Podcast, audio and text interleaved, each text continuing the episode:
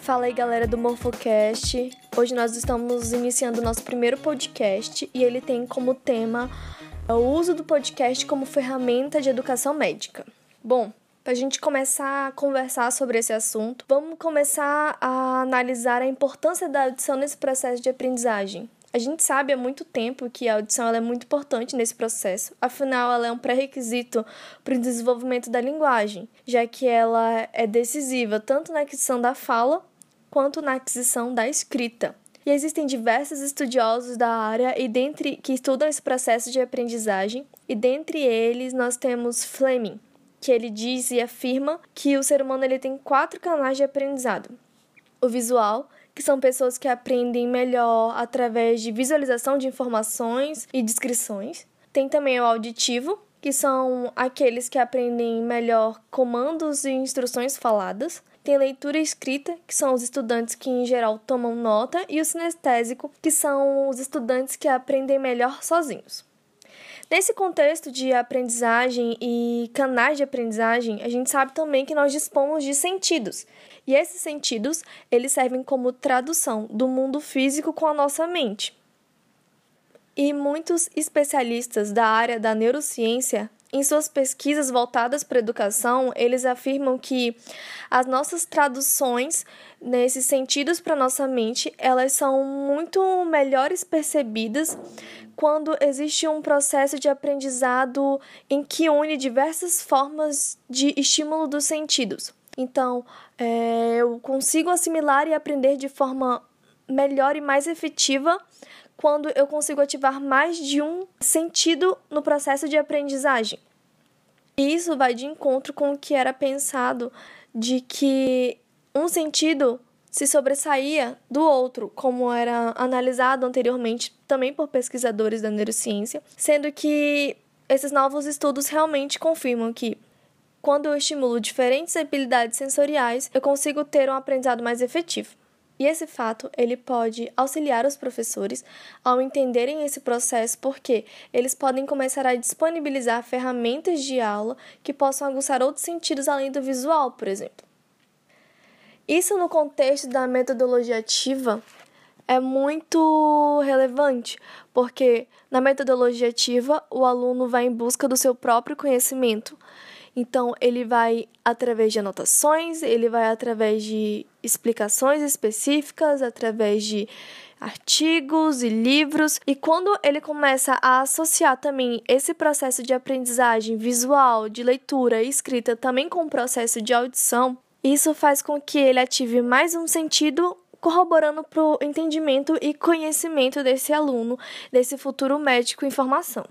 Levando para um contexto mais atual, desde o surgimento da internet, as informações, bem como a oportunidade de acesso e inclusão educacional, tanto formal quanto informal, elas se expandiram de forma vertiginosa. Isso possibilitou com que os usuários pudessem encontrar informações de forma rápida e de diversos temas além de poder compartilhar os seus saberes com outros em diversos lugares do mundo. Então, o aluno ele consegue tanto adquirir conhecimento, o pesquisador consegue adquirir conhecimento de forma mais rápida e de forma mais fácil e também compartilhar os seus conhecimentos e isso em uma escala global.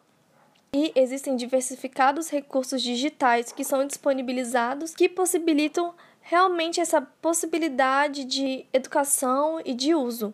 Nesse contexto, o podcast é uma alternativa de ferramenta da cybercultura que possibilita variadas vantagens de utilização. Ele pode ser empregado em diferentes âmbitos e em diferentes áreas educacionais e de diferentes formas com que possa auxiliar tanto o aluno que está consumindo esse conteúdo quanto a pessoa que está possibilitando, produzindo esse conteúdo. Nesse contexto, das novas descobertas da neurociência em conjunto com as novas possibilidades tecnológicas de conhecimento e educação, é muito importante o engajamento de diferentes recursos nas práticas educativas, para que, além de estimular diferentes sentidos no indivíduo no processo de aprendizagem, possam também inserir os alunos a um contexto de ensino de forma mais abrangente Sendo assim, o uso de recursos de áudio como prática pedagógica, ele vem apresentando diversas vantagens em suas aplicações didáticas e metodológicas, tanto dentro da sala de aula, tanto dentro da classe como fora da classe.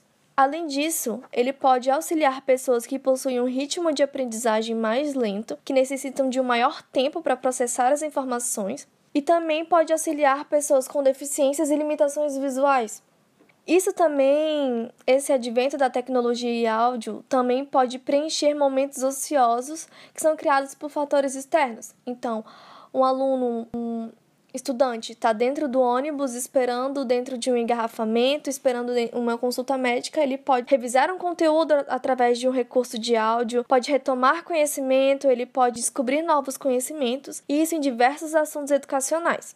E visando todas essas vantagens das ferramentas de áudio para o meio educacional, existe a busca por tecnologias digitais que viabilizassem essa metodologia para que o aluno fosse protagonista na busca e na construção desse conhecimento. E essa ferramenta que tem sido visada são os famosos podcasts que já foram citados anteriormente e que são o assunto deste próprio podcast.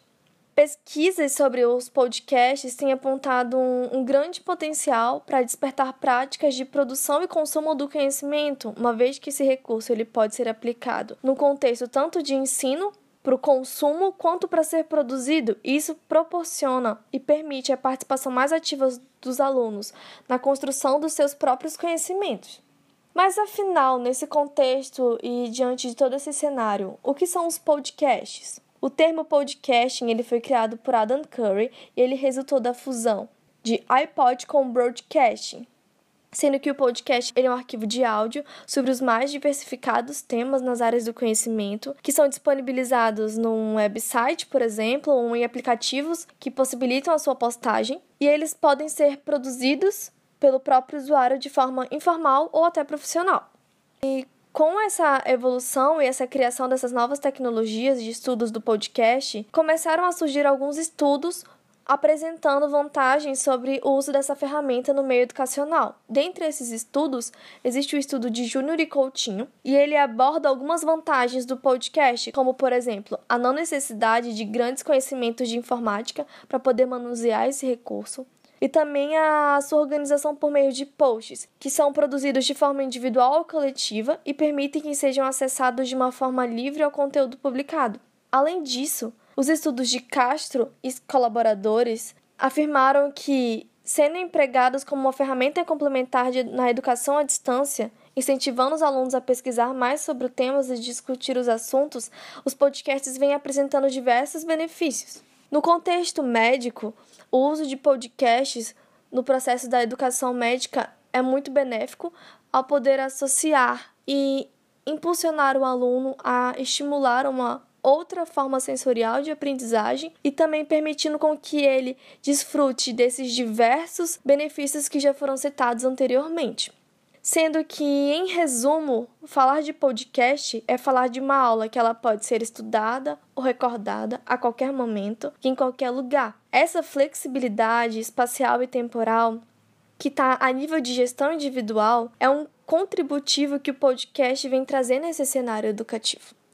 Então, Analisar o podcast como ferramenta educacional em diversos estudos é algo realmente benéfico que deve ser incentivado no contexto educacional e é muito promissor, tanto acarretando benefícios para os alunos na sua formação médica, como para toda a sociedade em geral, com profissionais cada vez mais capacitados e que têm conhecimento cada vez mais consolidado. Bom, galera, é isso. Esse foi o nosso primeiro podcast. Espero que vocês tenham gostado.